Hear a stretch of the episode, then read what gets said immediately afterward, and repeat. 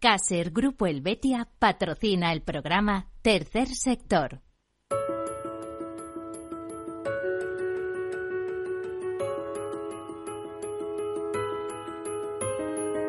Tercer Sector, un espacio para la economía social. Un programa dirigido por Miguel Benito.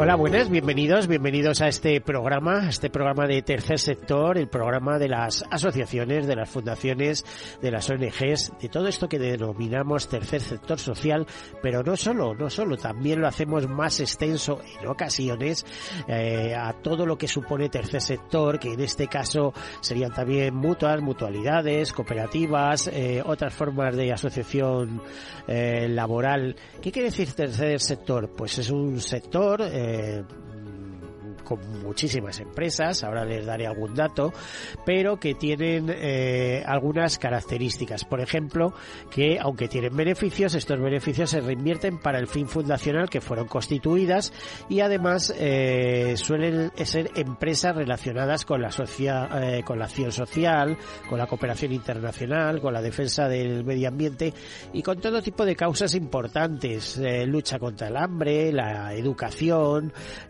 bueno, no sé cómo les diría, por ponerles un ejemplo, muy pegados a esos eh, 17 objetivos de desarrollo sostenible, esa Agenda 2030 y todas las metas consecuentes. Pero no solo eso, mucho más. Para que ustedes hagan una idea, tercer sector en nuestro país eh, viene a suponer como un 10% de nuestro Producto Interior Bruto. Les parecerá una cifra exagerada, pero no le es si les cuento que solo las mutualidades, por ejemplo, gestionan más de 55, 54 mil millones de euros por cuenta de sus socios. Por supuesto, son ahorros para la jubilación, etcétera. Y eh, la CEPE, la Confederación Española de Empresas de Economía Social, pues agrupan a más de 40.000 empresas y más de 2 millones de trabajadores. Les eh, remarco que algunas compañías eh, presentes en CEPES y algunas fundaciones en concreto son cabeceras de grandes grupos corporativos. Pues estoy pensando en Fundación eh, El Corte Inglés, Fundación Mafre, eh, Fundación eh, 11, en fin, y su grupo empresarial del que va detrás, Ilunion, en fin, hay unas cuantas de estas características. Sabemos que en nuestro país tenemos como 10.000 eh, fundaciones más o menos, 6.000 serían las que están activas y algo menos de 1.000 las que están agrupadas en la Asociación Española de Fundaciones. También estas empresas ONGs, y ya les digo que para ser ONG hay que ser antes asociación o fundación, pues no se sabe el número exacto, pero se habla entre 24.000 y 28.000 empresas.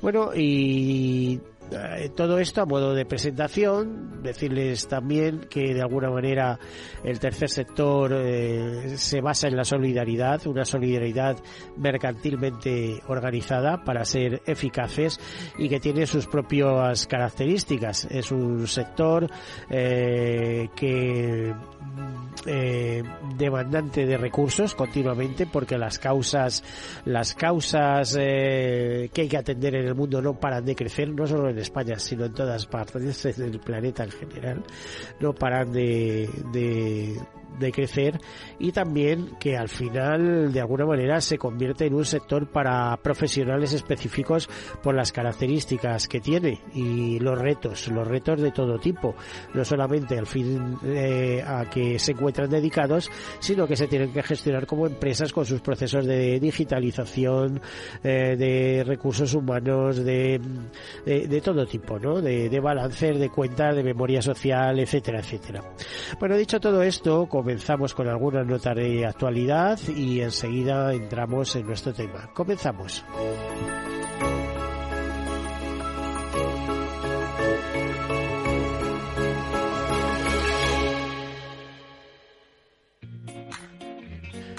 Pues el, el viernes 9 de julio podemos decir que terminó el vigésimo primer congreso de Fundraising, eh, donde destacó la innovación, el liderazgo ético, la comunicación y la conexión con los más jóvenes como claves para seguir impulsando las causas del tercer sector. Fundraising es esa actividad, se lo explicaré con palabras simples, sencillas, que eh, une las necesidades de acción social y de, y de buenos propósitos, o sea, vinculados a la a, esas necesidades ASG o SG ¿no? de ambientales, sociales y de gobernanza, eh, une las necesidades de las empresas y corporaciones eh, con las necesidades, eh, o sea, es decir, de, de, tener un balance social equilibrado y devolver a la sociedad parte de lo que reciben, con eh, las necesidades de esas, ese mundo de las ONGs, de las entidades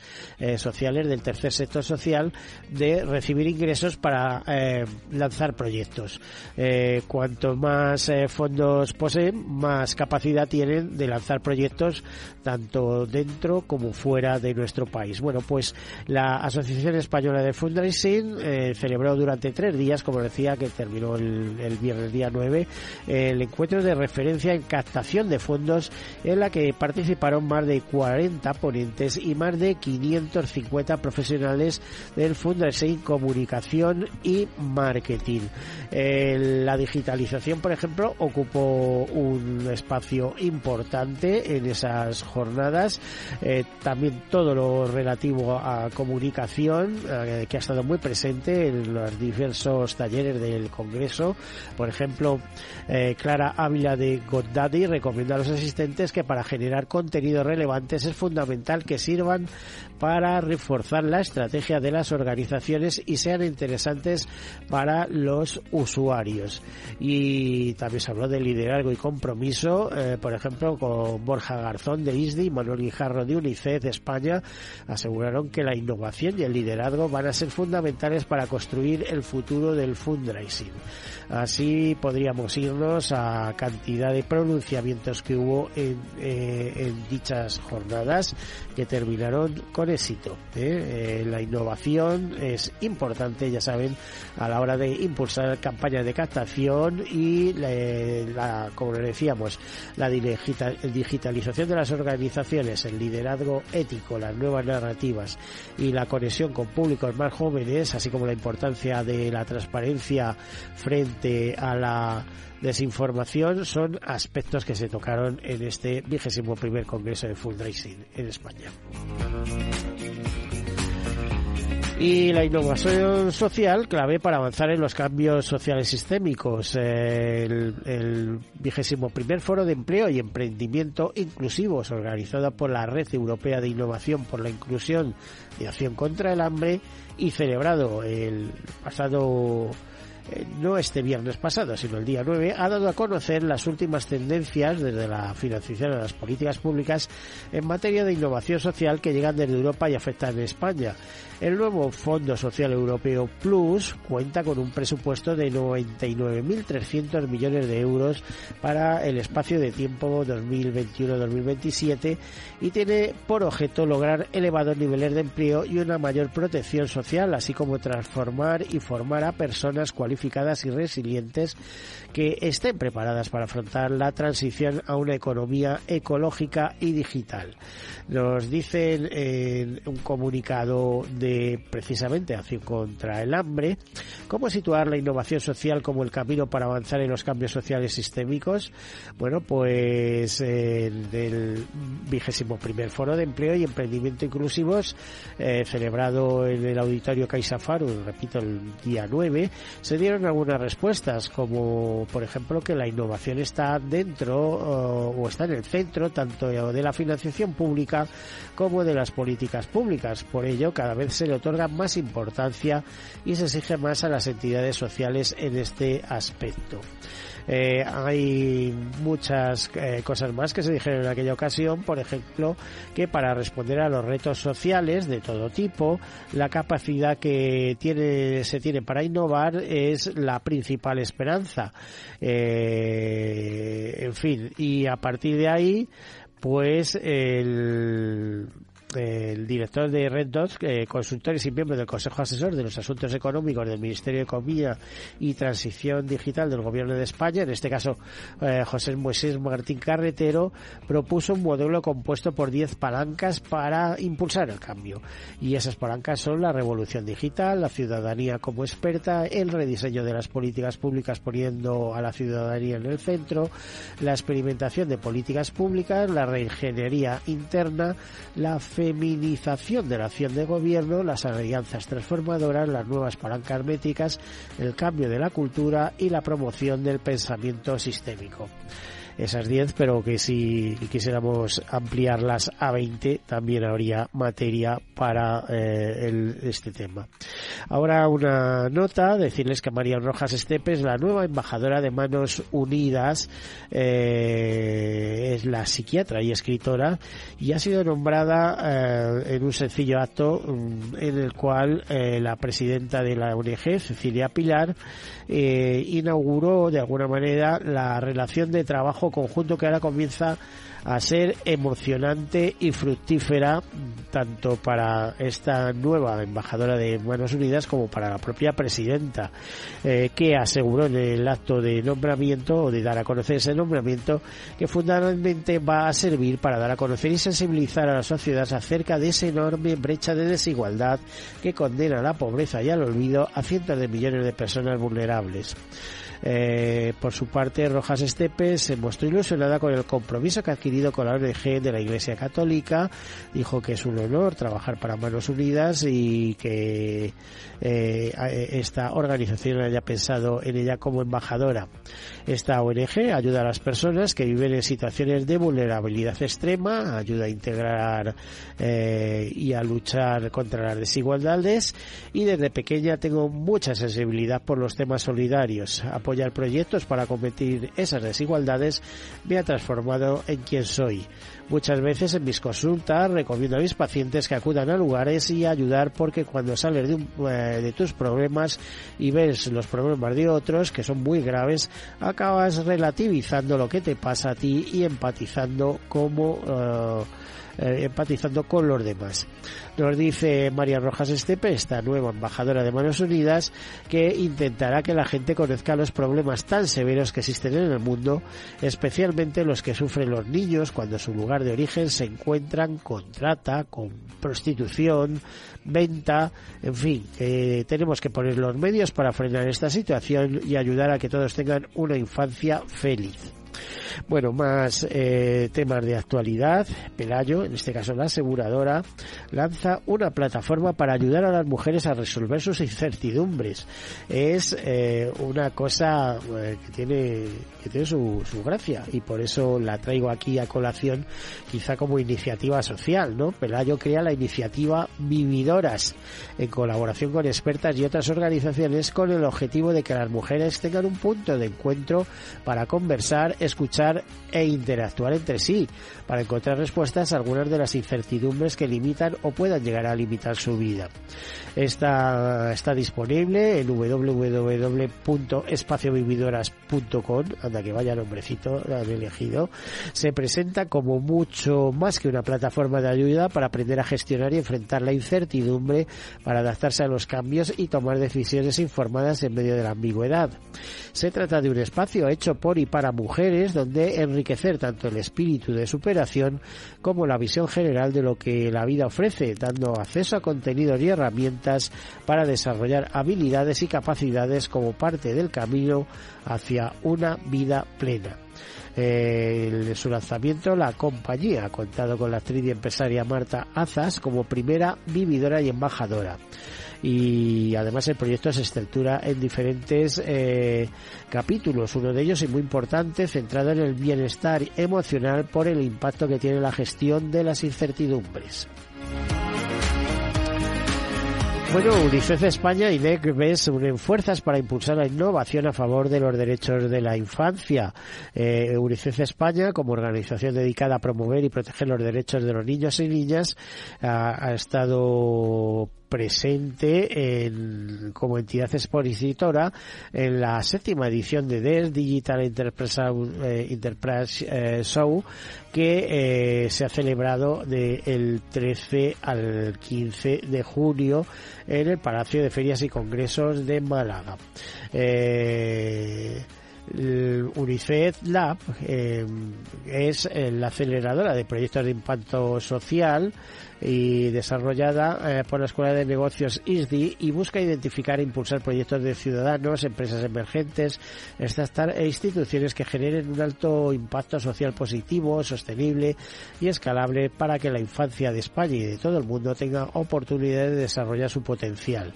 Eh, Nemex es eh, Next Business Exhibition, es el mayor operador privado de organizaciones de eventos de gran formato en España. Así que, bueno, una unión de unos días para dar a conocer que eh, juntos eh, se pueden lanzar muchas acciones, en este caso dirigidas por UNICEF, que recuerdo que trabaja en algunos de los lugares más difíciles para llegar a los niños y niñas más desfavorecidas del mundo. Concretamente está presente en 190 países y territorios. Bueno, algún tema más. Eh, la Universidad de Navarra y Sanitas impulsan una cátedra para investigación y la formación acerca eh, de eh, la relación entre la salud y medio ambiente es curioso que se impulse a través de una cátedra, no me voy a meter en el contenido, eh, y digo que es curioso porque de estas relaciones ya se viene hablando en el sector. Recuerdo que de KV, hasta qué punto habrá llegado esta aseguradora eh, de origen alemán, eh, que como ustedes saben es la primera aseguradora de Alemania y que en España cuenta con Fundación Integralia, que es su eh, que es, CEO o su consejero delegado hasta hace muy poquito ha llegado a escribir un libro que se llama Plántate sobre la importancia de plantar árboles y convivir con árboles cerca. De hecho, hay estudios que te dicen que si desde tu casa ves árboles todos los días y o estás cerca de eh, esa naturaleza y puedes participar de esos bonitos baños de bosque, que es pasear entre la naturaleza y los árboles, pues que la vida se prolonga y aparte la salud mejora. Bueno, pues todo eso lo quieren estudiar a través de esa, esa cátedra que impulsan Universidad de Navarra y Sanitas para eh, estudiar, como les decía, la relación entre salud y medio ambiente. Uno de los problemas que tiene nuestra civilización con tanta digitalización y tanta historia es que estamos perdiendo el referente de que somos eh, somos parte de la naturaleza. Y estamos desnaturalizándonos de tal manera que hay hasta apps para contarte el tiempo que pasas en la naturaleza. Ya no haciendo ejercicio, dando pasos, etcétera. lo que pasas en la naturaleza. Habrá que pensar eh, qué entienden ellos por naturaleza. Si estar al lado de la compañía de tu perro o con tres tiestos en el alféizar de la ventana. No lo sé, porque la verdad es que la cosa se complica. Vamos a un tema más. Espacio Fundación Telefónica presenta Fake News, la fábrica de mentiras. Una exposición que, que sobre el impacto de la desinformación en nuestra sociedad. Esa presentación tuvo lugar el 14 de junio pasado. Es, es una colaboración con la Biblioteca Nacional de España, la Universidad San Pablo CEO y Maldita Punta Es, que aborda el fenómeno de la desinformación a lo largo de la historia y reflexiona sobre el impacto que genera en nuestra sociedad. Y por eh, último, hablarle de Fundación Naturgy, eh, el Instituto para la Transición Justa y la UPM, que lanzan el primer curso de formación de instalaciones fotovoltaicas dirigido a mujeres desempleadas exclusivamente. Por si tienen interés, eh, mujeres desempleadas que supongo que tendrá que ver bastante también con el medio rural, etcétera, eh, pues diríjase a Fundación Naturgy que está trabajando en, eh, eh, formación y en superar esas bolsas de desempleo. La formación forma parte del programa Formación Profesional para la Empleabilidad, con el que la fundación de la compañía energética ha beneficiado a más de 50.000 personas desde el año 2018. Dicho todo esto, entramos ya en materia y vamos a hablar de un tema pues o de un par de temas siempre difíciles, cada uno con sus características, con especialistas y con personas que nos han acompañado a lo largo de los años, de estos 10 años que celebra Capital Radio y por lo tanto también este programa Tercer Sector. Tenemos con nosotros a Rosa Iglesia, que es presidenta de Planeta TOD y de la Fundación Nacional para el TOC. Trastorno obsesivo convulsivo. Rosa, bienvenida. ¿Qué tal? Hola, buenos días. bueno, ya hemos tocado este tema en otras ocasiones, pero por muchas veces que se toque, eh, nunca es suficiente porque parece que no hacen demasiados casos las administraciones, que volvemos a lo de siempre dotarla de medios, ¿no? Sí, además es bastante invisible esta, este problema. Es un, es un problema que además padece un 3% prácticamente de, de la población y aún así es muy desconocido y esto, claro, pues lleva a que haya pocos recursos para, para que una persona pueda recuperarse. Falta de profesionales, Tú lo has vivido muy de cerca y, bueno, ahí estás impulsando como presidenta de este Planeta Talk y tal, y, y también como portavoz de una fundación nacional que es nueva o sale ahora. Es nueva, es nueva. O sea, las dos cosas, he dicho lo mismo. Sí, sí. definitiva. Sí, somos muy pequeñitos, tenemos una... Pero sabes que para ser fundación hay que cumplir una serie de requisitos exigentes, o sea, tienes un mérito, ¿eh? Muy exigentes, mucho. ¿Eh? Pero tanto económicos como de todo tipo. Sí, hemos puesto toda la carne en el asador, pero pensamos que somos la, primera fundación que hay dedicada a este, a este tipo de problemas y esperamos con ellos mucha colaboración por parte de, las personas que, quieran tendernos esa manita, ¿no? Para, poder salir adelante. Las personas y de las empresas, porque como siempre, aquí el talón de Aquiles, uno de ellos empieza por la financiación. ¿eh? Totalmente. Si hay recursos, parece que todo se allana. Totalmente, si no hay recursos no se puede salir adelante, no se puede hacer nada. Pues fíjate que antes hablábamos de fundraising y demás, eh, a ver si alguna empresa... Lo que pasa que es verdad que hay más concienciación sobre este tema cuando te afecta personalmente, cuando tu hijo, un familiar, tu hermano, tal y cual, eh, padece este, no sé si llaman los síndrome, igual me equivoco, y dices, aquí hay que hacer algo, ¿no? Sí, yo misma soy afectada porque tengo dos hijos que, que han padecido este problema muy seriamente, de una manera muy, muy grave, y es lo que nos impulsó a, a mi marido y a mí a, a primero eh, hacer una asociación donde pudiéramos acoger a estas personas y, y, después la idea de la, de la fundación, ¿no? Para darle un toque de máximo rigor que no había en toda España. Eso te iba a decir, Rosa, cuando empiezas a plantearte esto y dices asociación, eh, había más asociaciones dedicadas al estudio y a la prevención y al mejoramiento de, este, de personas con esta peculiaridad. Cuando yo empecé, no. Cuando yo empecé solamente había una, una asociación que es de donde parte la, la idea de, de, hacer esto. Y luego han ido proliferando en, en, distintas ciudades, pero es verdad que nosotros lo que sí que vemos es una falta de, de, rigor ¿no? que nosotros también encontramos en nuestra propia asociación. Al final no dejamos de ser un grupo de amigos ¿no? que, que quiere hacer algo positivo. ¿no? Y, y, bueno, pues eh, por eso hemos creado la fundación precisamente. Queremos, queremos que haya formación a profesionales, pero de rigor, y también queremos que haya una atención y, de cara no es lo mismo eh, presentarte como una asociación que como una fundación ante las autoridades y de, oye, a ver, ¿eh? yo también tengo una serie de objetivos y que aquí hay un problema social y por eso estamos y queremos que nos ayudéis, como se ayudan a tantas causas justas, ¿verdad?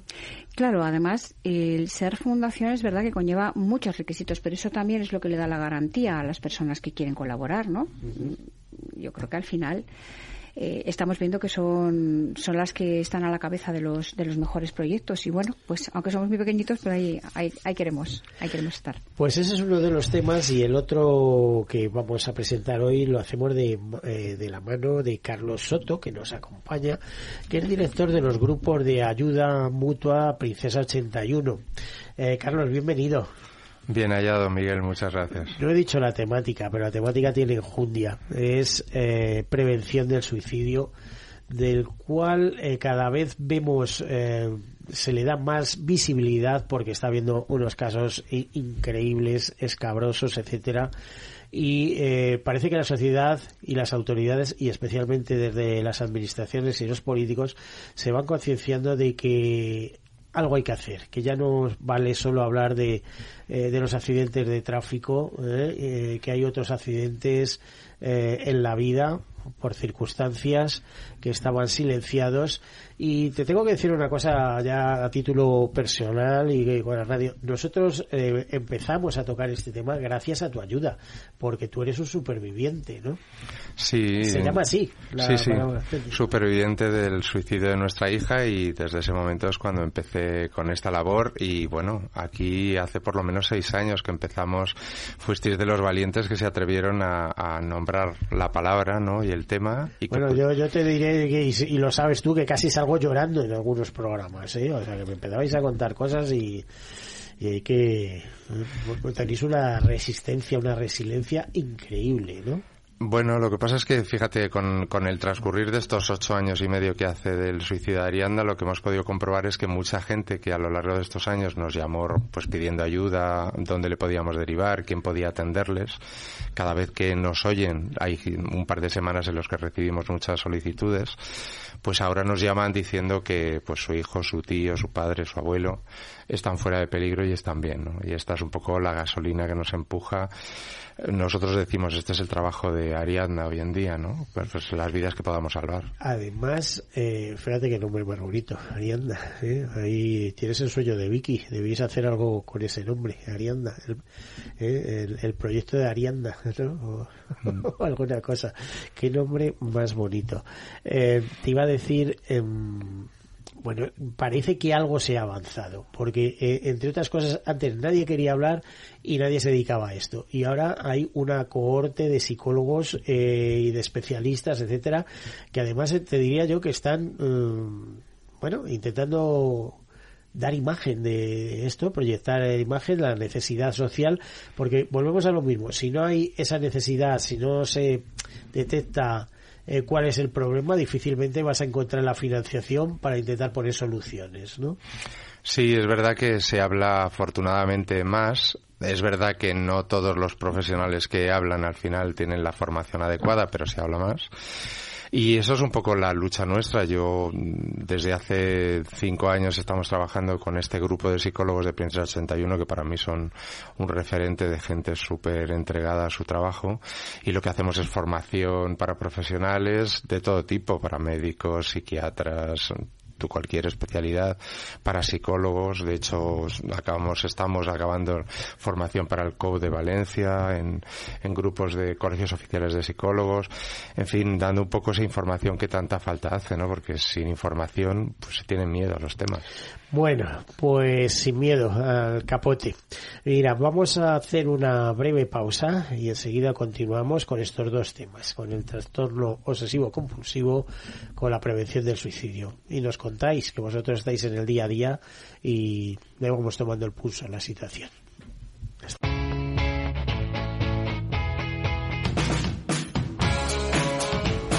La economía despierta. Capital Radio.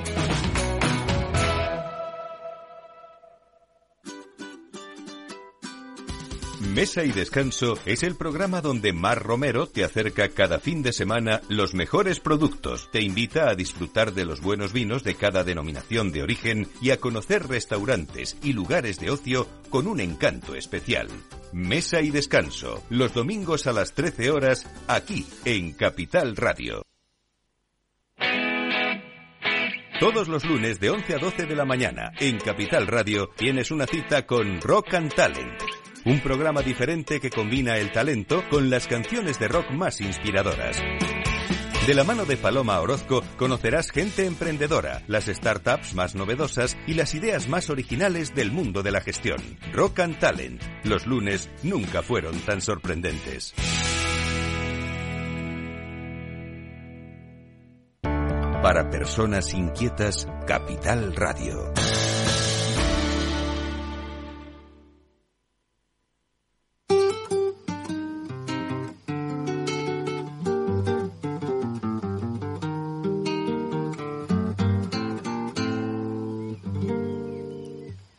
Su café?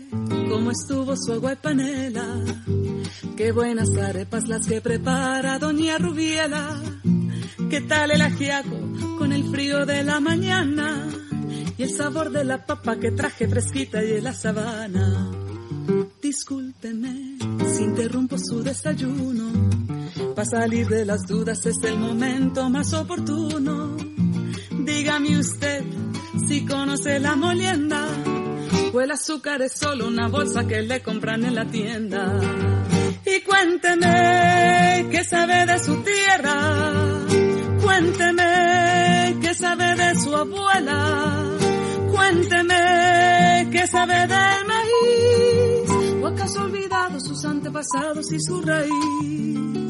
Dibújeme el árbol del cacao, mientras se toma ese chocolate con pan tostado. Dígame su merced, ¿qué sabe del asadón? Ese es el que le trae a usted las sopitas al cucharón. Y cuénteme, ¿qué sabe de su tierra? Cuénteme, ¿qué sabe de su abuela? Cuénteme, ¿qué sabe del maíz? ¿O acaso ha olvidado sus antepasados y su raíz?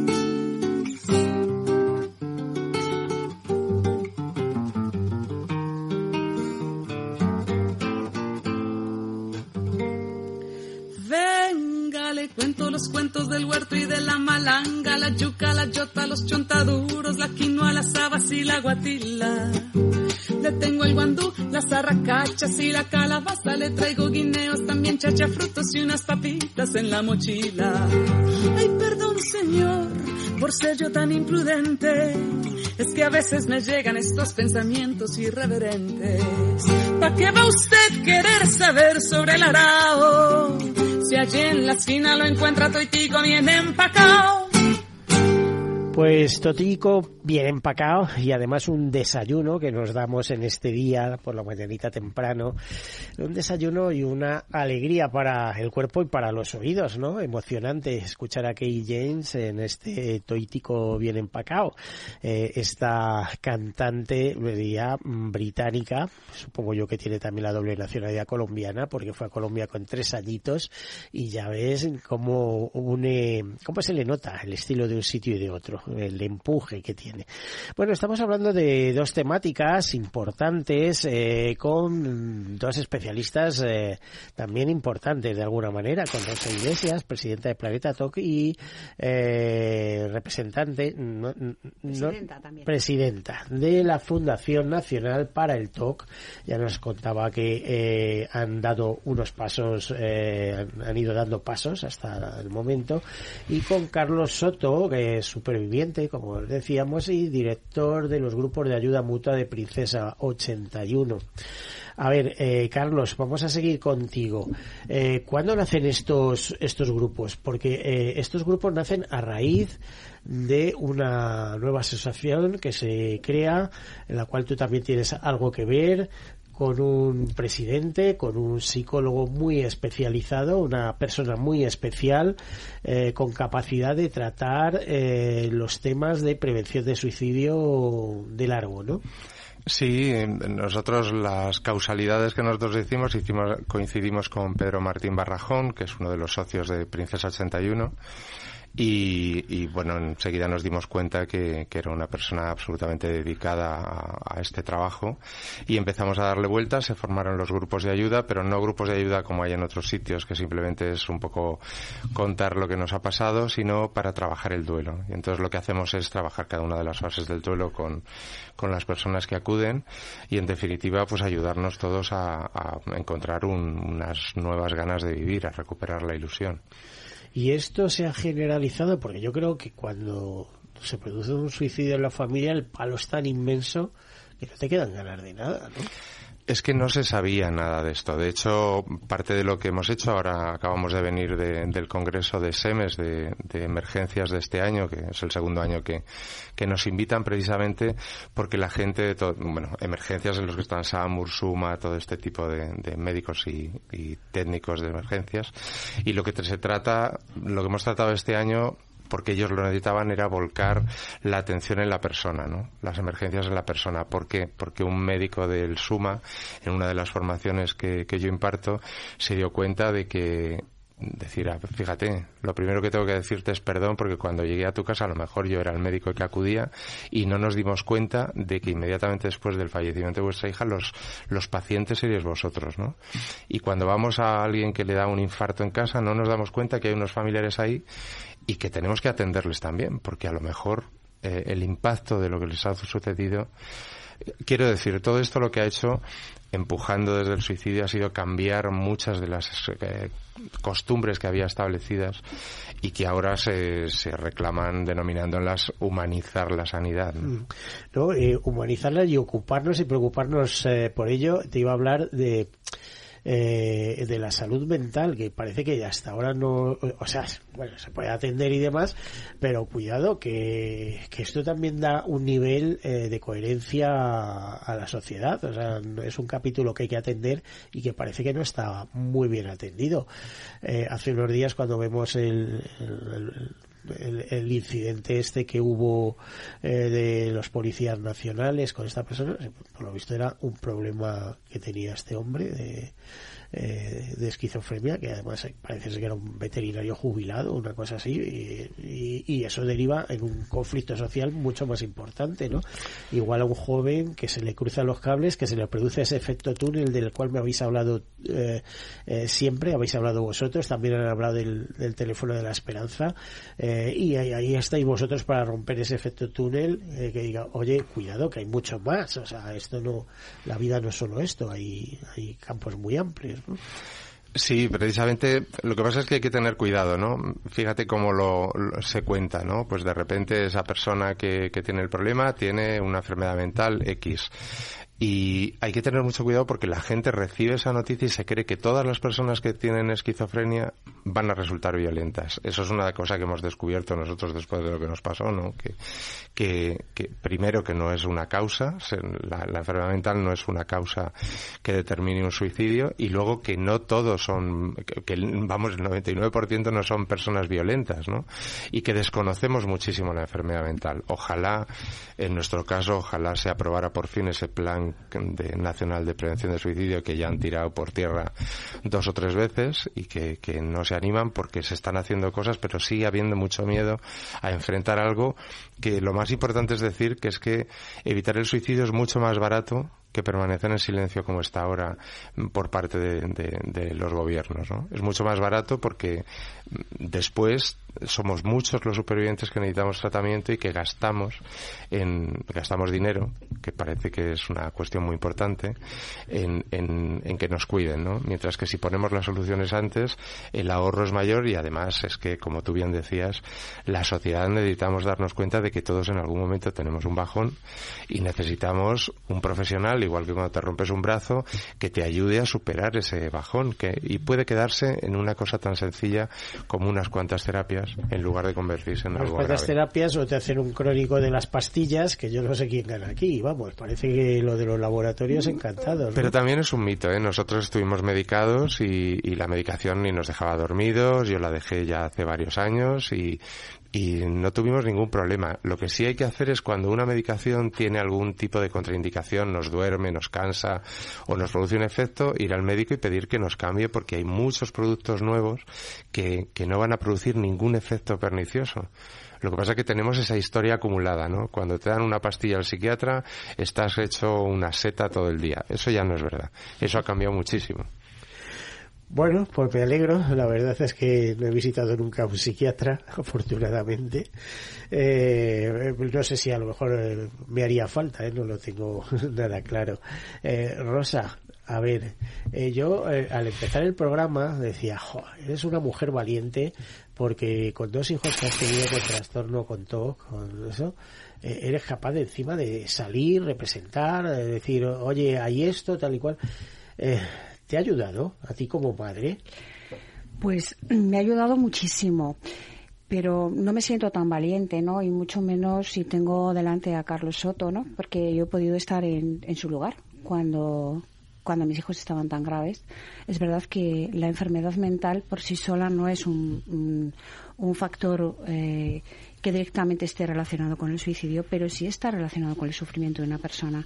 Si una persona no encuentra una solución para su problema, está interfiriendo en su vida, su vida cotidiana, no puede trabajar, está aislado y con un sufrimiento día y noche y sin saber dónde acudir, efectivamente esto sí te puede llevar a tener un pensamiento de este tipo. Hace seis años yo conocí a Carlos Soto en el inicio de su actividad. Eh, gracias a, la entonces directora del Teléfono de la Esperanza, a Isabel Ponce, que le estoy muy agradecida. Y, desde ahí pues nos hemos vinculado porque, porque nosotros, humanizando precisamente esos cuidados que, que queremos hacer para la salud mental, encontramos de necesidad cuando me llamaban las personas, las familias desesperadas, hablándome de esta ideación que tenían, de estas ganas de, no seguir viviendo en esas condiciones, yo no sabía qué decirles. No sabía qué hacer y, colgaba muy mal el teléfono. Me sentía fatal, ¿no? Conocer a Carlos fue un aliento para mí porque me ayudó a entender muchas cosas. Y luego, bueno, pues hemos seguido trabajando Carlos, aparte de muy trabajador, es una persona muy inteligente y, no sé cómo te diría, que ha intelectualizado muy bien todo lo que fue su situación y la ha reconvertido en ayuda a los demás. Y esto no es fácil, Carlos, ¿eh? No, no es fácil y yo le estoy, muchas veces se lo digo que le admiro muchísimo y le admiro porque ha hecho una transformación de su dolor, ¿no? otras personas no tienen recursos internos para hacer lo que ha hecho él, evidentemente, y, y, bueno, él y, Olga, Olga Ramos, su mujer, que, que van los dos de la mano haciendo este trabajo tan duro, ¿no? Con lo que tienen a sus espaldas, ¿no? Porque el que es profesional hace su trabajo, por muy vinculado que esté, pero el que es afectado es diferente. Ellos en cada sesión se llevan a su casa mm. muchas cosas. Eh, yo sé que ellos viven, pero ayudan a vivir a los demás. Y, esto seguro que esa ayuda no la tuvisteis vosotros en su día. Mm, pues no, no existía, pero, pero fíjate, nosotros decimos que, que no estamos haciendo más que seguir siendo padres, ¿no? Y entonces lo que hemos reconvertido a decir, bueno, tenemos que seguir siendo padres de Ariadna y la forma de hacerlo es que a nadie le pase lo que nos ha pasado a nosotros porque a ella le gustaría, ¿no? Y porque todas las personas que tienen un suceso de este tipo necesitan, necesitamos un objetivo, ¿no? Para, para recuperar ilusión. Y el nuestro, pues no podía ser mejor que es estar pendientes de ella y hacerlo por ella, ¿no? Y, y bueno, ese es parte del trabajo que hacemos, intentar acompañar en, pero es que os habéis convertido o sea de decir de una iniciativa eh, solitaria en principio en, algo multitudinario, en el sentido de que tenéis un círculo de amigos, de personas que les ha pasado lo mismo, que sois capaces de hablar, de intercambiar, es decir, de, vivir juntos y de caminar, eh, de envejecer juntos y de, hablarlo, porque estas cosas no se olvidan nunca, ¿no? Pero decir, oye, es que ahora lo que nos toca es echar una mano a los que vienen detrás, que cuidado, ¿eh? Claro, es que cuando empiezas, cuando empiezas a moverte y a hablar de ello, empieza a aparecer mucha gente que se anima a contarte lo que le ha pasado, ¿no? Esto nos ha pasado con muchísima gente. Y al final el círculo se amplía y esa es una forma de ser agente del cambio, ¿no? Si hablamos de lo que nos sucede, y como te decía antes, nosotros nos ha permitido conocer a gente, pues como Rosa, gente con problemas de TOC que no conocíamos, saber las circunstancias en que tampoco, ¿eh? Es la primera vez que oigo hablar de TOC, por eso me parece interesante. Pues ya os explicaré qué es. Claro. Es importante decirlo vas a explicar ahora mismo, pero eh, que, que compadezca de vez en cuando para decir, oye, que este problema también está en la sociedad, está presente y, no vale ocultarlo, al contrario, hay que darle visibilidad para actuar, ¿no? Sí, simplemente el hecho de que sepan lo que nos ha pasado a cualquier persona, ¿no? Con una enfermedad mental o con un, un suicidio en la familia, con una ideación suicida. Simplemente el que te reconozcan como en otras muchas cosas, ya te ayuda, ¿no? Porque ya no tienes esa mirada extraña de, bueno, pues qué, le pasará, ¿no? Al final, que somos humanos. En este congreso que has citado, que reciente, se habló de salud mental. Sí, claro, porque, a ver, nosotros ahora tenemos muchísima relación con gente de emergencias y, bueno, a ver, la gente no sabe. Yo ahí hago siempre mucha presión, ¿no? No nos damos cuenta del trabajo que hace una persona como el Samur o, cuando va a nuestra casa, cuando llamamos, ¿no? Pero esa gente no solamente va a vernos a nosotros, a lo mejor esa noche, y yo lo sé que pasa, hay muchas noches que se llevan a casa tres suicidios, a lo mejor de adolescentes, y tienen que volver a su casa, ellos también tienen hijos, y tienen que intentar limpiarse de todo, cuidarse de todo lo que se han llevado, y eso es cada noche.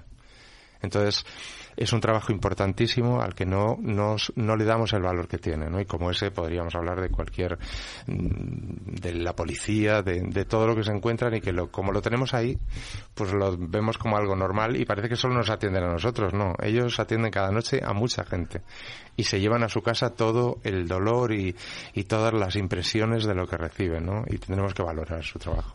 A ver, Rosa, eh, definirnos TOC. A ver, bueno, si me vas a permitir, eh, voy primero a darle las gracias de nuevo a Carlos y a Pedro Martín Barrajón. Nosotros tenemos un, convenio de colaboración, un convenio marco con, con Princesa 81 porque vamos a realizar estos grupos de, de ayuda a supervivientes también desde la Fundación. ¿no? Nosotros tenemos que estar sí o sí vinculados con la prevención del suicidio, una, una entidad de salud mental, eh, tenemos que sentirnos obligados. ¿no?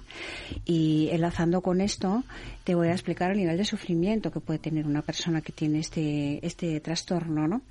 Eh, se relaciona muchísimo con... Por cierto, ¿cuándo se descubre? ¿Se descubre a una edad temprana? Cada día más. Ahora tenemos muchos niños. Antes Hace muy poco, hace cinco años, eh, solamente veíamos adultos. Y la media de diagnóstico que tardaba una persona en recibirlo era entre siete y diez años, cuando ya estaba muy grave. Y cuando, bueno, pues ya es un, un peso de reconstruir una persona, ¿no? Precisamente por el desconocimiento también a nivel profesional como ocurría con la, con la prevención del suicidio, con, con, esos síntomas, no estas, estas conductas que puede tener una persona cuando, cuando se siente mal, ¿no? Es muy desconocido. Quizá a lo mejor si nos ponemos en el momento de pandemia, cuando el COVID, voy a tratar de hacer alguna eh, similitud para que podáis podáis entenderlo un poquito mejor, ¿no? Aquel miedo que teníamos, un miedo atroz, con una incertidumbre exagerada que nos llevaba a tener unas conductas de, de cuidado para, para, no enfermar es lo que muchos de los, de los afectados de, de TOC sienten y sienten a lo largo de su vida y durante años. ¿no? Eh, son personas que se les relaciona con las altas capacidades, que tienen conciencia de lo que les ocurre, no están fuera de la realidad nunca y lo que les ocurre es que su, su mente efervescente eh, está cargada de, de, obsesiones, de preocupaciones, eh, que van a desenlazar en ellos una emoción importantísima, siempre muy aversiva, como son el miedo, el asco o la culpa. Y para sobreponerse a ellas van a necesitar hacer alguna, alguna conducta de seguridad. ¿no? Por ejemplo, si mi intrusión, porque son siempre pensamientos que no queremos tener, no los deseamos, pero vienen y aparecen. Si mi preocupación es, por ejemplo, el miedo a que pueda fallecer mi mamá o mi papá en un niño, eh, pues este niño no va a tener ningún tipo de regulación emocional por mucho que le quiera calmar su mamá o su papá y va a necesitar unas conductas para sentirse más tranquilo. Pueden ser repetir pueden ser comprobar, abrir y cerrar su mochila, hacer actos que le demuestren que va a tener suerte durante el día para que esto no ocurra, ¿no? Bueno, pues un niño ya con este nivel de sufrimiento nos podemos imaginar su evolución a lo largo de la vida, con el resto de preocupaciones. Entonces me da la impresión que si ese es el enfoque, hay mucho más trastorno obsesivo compulsivo de lo que nos pensamos. Sí, sí, totalmente, y sin diagnosticar hay muchísimo. Primero es que hay una falta de diagnóstico porque hay una falta de profesionales especializados. Es, ¿Tú lo ves así, eh, Carlos? Sí, además creo que no me equivoco diciendo hay diferentes tipos de gravedad, pero eh, cuando empiezas a conocer, empiezas a darte cuenta en gente con la que tratas que tiene lo que antes se denominaba una manía y, que no es más que, pues eso, esa pulsión de, de un problema que la calma eh, pues no sé, encendiendo o apagando el ordenador tres o cuatro veces, o una luz, o comprobando tres veces al salir de casa que no se ha dejado la llave del gas, y a lo mejor no es algo tan grave como para que destrocen. Es que es olvidadizo, ¿eh? que con los años entras en eso también. en Cuando se hace todos los días tres o cuatro veces cada vez que sales de casa, ya empieza a ser un trastorno. Bueno, la diferencia de la manía y de esta conducta es la siguiente, y es muy clara. Y es el sufrimiento con el que se hace. Porque yo puedo ir a comprobar por quedarme un poquito más tranquilo, ¿no? Oye, a ver si me he dejado esto abierto. Bueno, no, y si no, ya llamaré a una vecina que me lo mire, ¿no? Pero la persona que, que hace esta conducta por, por asegurarse porque tiene porque tiene trastorno obsesivo compulsivo, lo que está viendo ya es el incendio en su casa, está viendo, o sea, eh, su cuerpo físicamente tiene las señales de que lo que está pensando ha ocurrido. Esa tragedia ha ocurrido ya. Es decir, si yo voy a entrar por la puerta de mi casa y pienso que voy a encontrar a mis padres muertos, mm, yo estoy reaccionando tal y como reaccionaría prácticamente si esto ocurriera. Esa es la diferencia que se hace con un gran sufrimiento. Yo limpio, pero no limpio porque quiero verlo más limpio. Limpio porque tengo pánico. Yo pienso y repienso una cosa y otra porque tengo pánico. Pero no porque me apetezca, porque quiera o porque me quiera quedar más tranquila. Esa es la diferencia, ¿no? Cuando vemos, por ejemplo, a alguien con esta conducta, como decía Carlos, ¿no? Que está moviendo el, el bolígrafo siete veces o apagando y encendiendo el, el ordenador. Eh, pues lo está haciendo porque está evitándose un sufrimiento. Que a la larga, esta conducta es la que les empeora, pero no puede salir del bucle. Pues necesitan un tratamiento. Cosas de esas hemos visto ahora con el, el COVID. Claro. eh, de gente que le ha quedado un residuo de un miedo eh, atroz eh, eh, a todo, ¿no? Dice, no, es que eh, he estado con no sé quién y igual soy portador de virus, Sí. por lo tanto no me puedo juntar con nadie, no puedo estar con la familia, no puedo... Ha sido un disparador, eso efectivamente. tendría eh, características también de trastorno obsesivo compulsivo. Bueno, mm, se puede asociar más con un estrés postraumático que, que derive en sintomatología que, que aparentemente pueda parecer que es un TOC, ¿no? Y esto también, bueno, pues a nivel profesional hay que hacer esta criba y hay que hacer un tratamiento específico para cada cosa.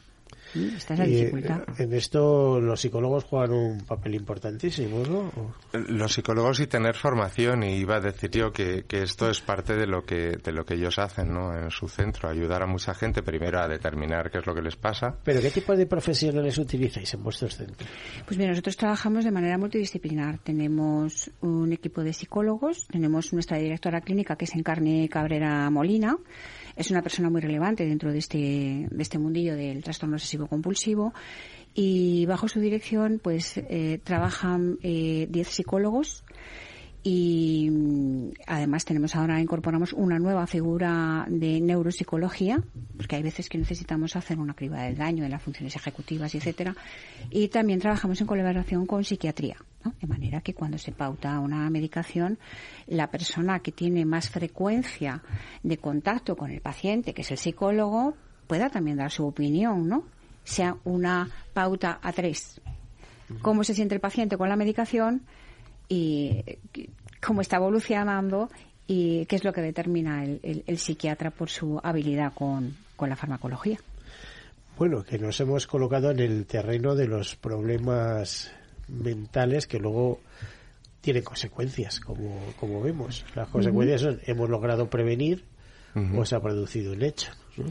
Sí, estaba pensando cuando decías al principio y siempre, ¿no? Parece que es un tema duro. En realidad, yo creo que, que cada vez más lo que aportamos son eh, que hay recursos, que hay soluciones y que, y que tenemos puertas abiertas ya, hay algunas puertas abiertas para solucionar estos problemas, ¿no? Entonces, hemos reconvertido el comienzo en algo positivo, ¿no? Estamos para ayudar en la Pero prevención. además últimamente, ¿no? Que es, eh, es, es en los últimos años cuando empieza a haber eh, planes eh, eh, integrales de tratamiento. Yo, yo he tenido algún especialista en este programa de Cruz Roja y nos ha hablado de ellos. Es decir, ahora hay, no sé, te diría, como muchas más acciones, mucha más literatura y muchos profesionales que si no están formados están formando para este para liberar esta batalla, digamos. Claro, sí, sí. Esto, a ver, tocar el tema ha hecho que, mucha gente se interese, mucha gente que, que, que trabajaba de alguna manera, me refiero a profesionales, y luego por parte, por ejemplo, la Comunidad de Madrid ha hecho un plan de prevención de suicidio en el que se incorpora muchísimo de salud mental, que es brillante, ¿no? Y, y, parte de, de, esa coordinación que no es una persona política, sino es una persona absolutamente entregada. Y en otras comunidades, ¿no? En el País Vasco tienen también, están trabajando muchísimo y muy bien en Cataluña y poco a poco se va eh, ampliando en otras, ¿no? En, Zaragoza hay una asociación que trabaja muchísimo y muy bien por, por la salud mental. Poco a poco vamos extendiendo. Creo que algo habremos colocado, colaborado los que llevamos más tiempo, ¿no? Pero, pero lo importante es que está ahí. Por ejemplo, vosotros en Princesa 81, que es, eh, bueno, en realidad es un nombre comercial, pero estáis trabajando ahí grupos de ayuda. Eh, ¿qué, ¿Qué es lo que haces exactamente? ¿Cuál es la labor que se hace ahí?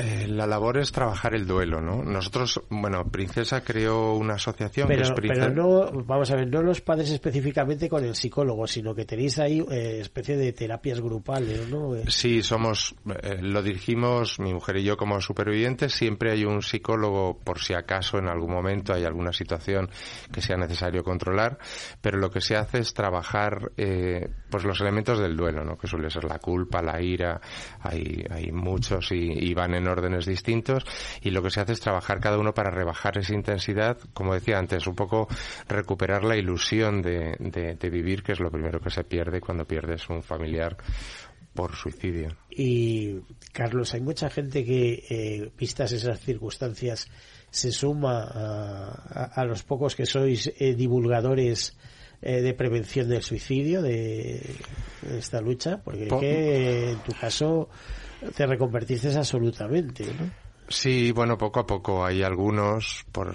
hay algunos en Barcelona, en Madrid hay otro otro padre, cada uno por sus circunstancias. No es fácil, porque no es fácil, ¿no? No sé qué es lo que hay que tener, pero, pero no es fácil porque a veces el dolor es demasiado fuerte. Pero bueno, poquito a poco vamos incluso haciendo esa, esa labor de animar a que, a que la gente hable, porque cuando hablas de un problema le das forma y ya parece que pesa menos en la espalda, ¿no? Y eso es un poco lo que hay que hacer con, con todo y también con el suicidio. Es que tú llevas muchos años ya trabajando el tema y eres un experto. De hecho, te, te convocan a los congresos para que des eh, tu opinión y, los enfoques. intentamos hacer lo posible. aprendemos mucho. y además es que, efectivamente, fíjate que triángulo eh, o, cuadrilátero, si quieres, eh, tú como Carlos Soto, Rosa Iglesias como presidenta de Fundación Top, pero habéis hablado también de, de Beatriz, que fuera directora, directora gerente, perdón. Isabel eh, sí, Isabel que, que está trabajando ahora mismo en una fundación, pero fue directora de, del teléfono de, la esperanza. Del teléfono de la esperanza, la cantidad de cosas que nos contaba en, en su día, eso, eh, ese triángulo. Luego también el, el hecho de trabajar con Pedro Martín Barrajón, que es una referencia en, en psicología de prevención de suicidio, etcétera. Mm, eh, se va haciendo red, ¿no? Podemos decir. Sí, yo creo que el destino al final no, nos ha unido, ¿no? Y, vamos ahí, como tú decías, vamos acaparando más gente que, se une a esta batalla. Nosotros somos ahora... Siempre gente buena, eh, gente con disposición, etcétera, ¿no? para esto solo se puede ser o, o, eres bueno o no no sirve.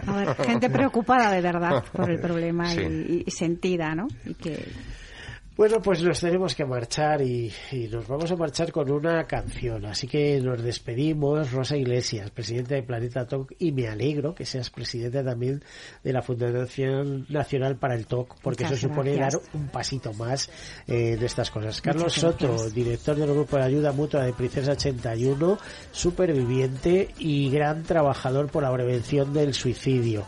Eh, a todos ustedes, eh, pues feliz semana. Como siempre, lo mejor está por llegar y les dejamos con eh, ese himno lema de Campanas por la Salud, ya saben, es el himno lema de una fundación como es esa de Músicos por la Salud, precisamente, cedidos por ellos eh, y maravilloso, con toda la fuerza que necesita en un día como hoy.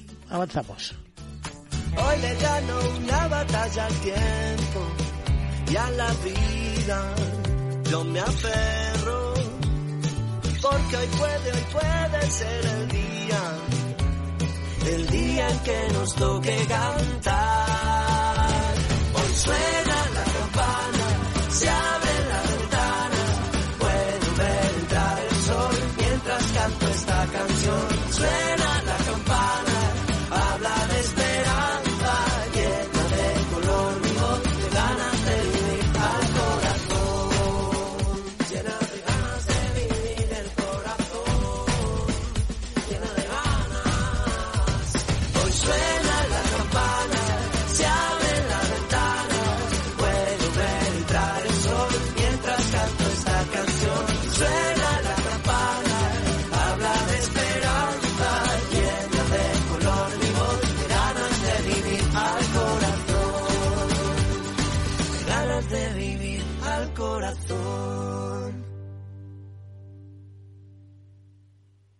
Caser Grupo Helvetia ha patrocinado el programa Tercer Sector.